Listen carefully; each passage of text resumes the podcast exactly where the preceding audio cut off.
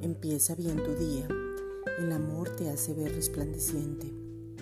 Cuando creemos que el amor es dejar aflorar los sentimientos y dejarse mover por las emociones, es cuando no hemos entendido que el amor no es condicional.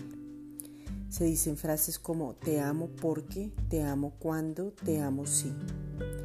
El amor es la esencia del Padre y ha sido derramado en nuestros corazones por el Espíritu Santo para manifestarlo a otros y se ve cuando no hay condición, cuando se da sin esperar, cuando primero te amas para amar al otro, cuando puedes decir te amo y punto. El amor del Padre es inagotable.